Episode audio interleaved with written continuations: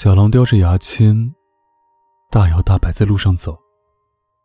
小白兔拦住了他，气鼓鼓道：“狼先生，你把我的花踩坏了，滚开！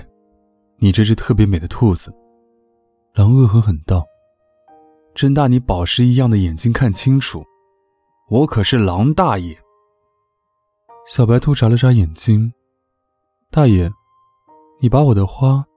狼打断了他：“要不是大爷今天吃饱了，哼！”小白兔可爱的眉头都皱到了一起，生气的瞪着他：“你就怎样？我就在你漂亮的长耳朵上绑一个蝴蝶结。”狼凶巴巴道：“狼兄，你是认真的在跟小兔子吵架吗？”狐狸把狼拉到一边。当然，狼扯了扯衣领。我从来没有这么认真。狐狸想了想，认真撩妹。说什么呢？狼老脸一红。我是那么不给坏蛋争脸的狼吗？狐狸沉默一阵。我们坏蛋都是动手不动口。狼用力点头。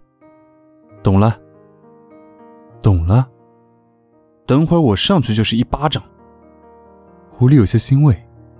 帅。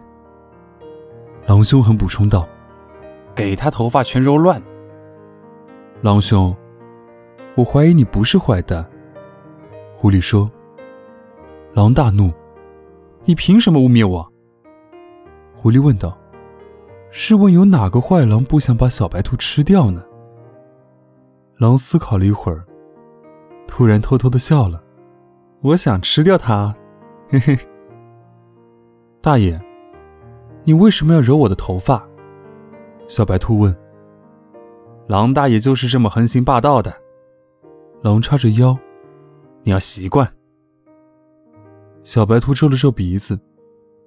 大家都说不能跟霸道的动物玩耍。大家是谁？你把他们叫出来，当我的面说。小白兔扳起手指，认真数道：有大熊老师，熊阿姨。狮子先生，狼伸爪比了一个暂停的手势，挺胸，收腹，抬头。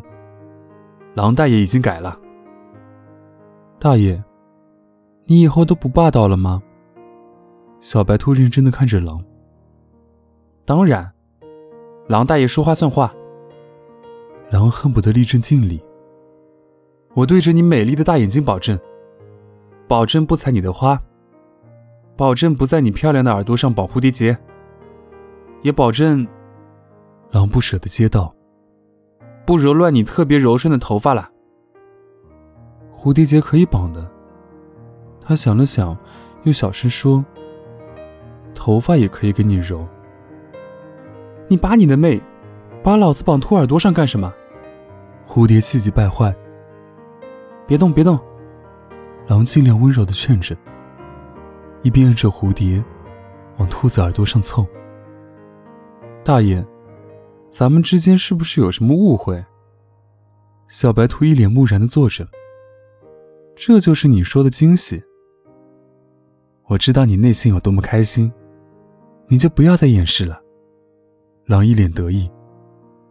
果然，妈妈说的没错，长得好看的女孩子就是会演戏。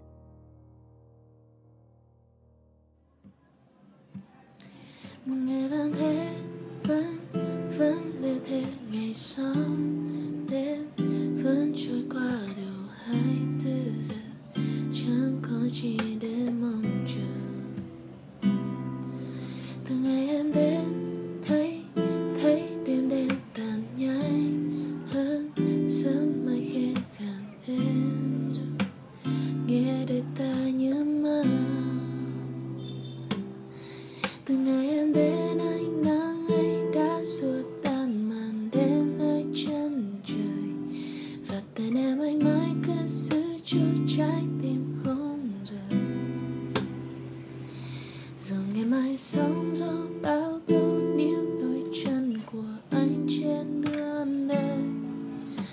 谢。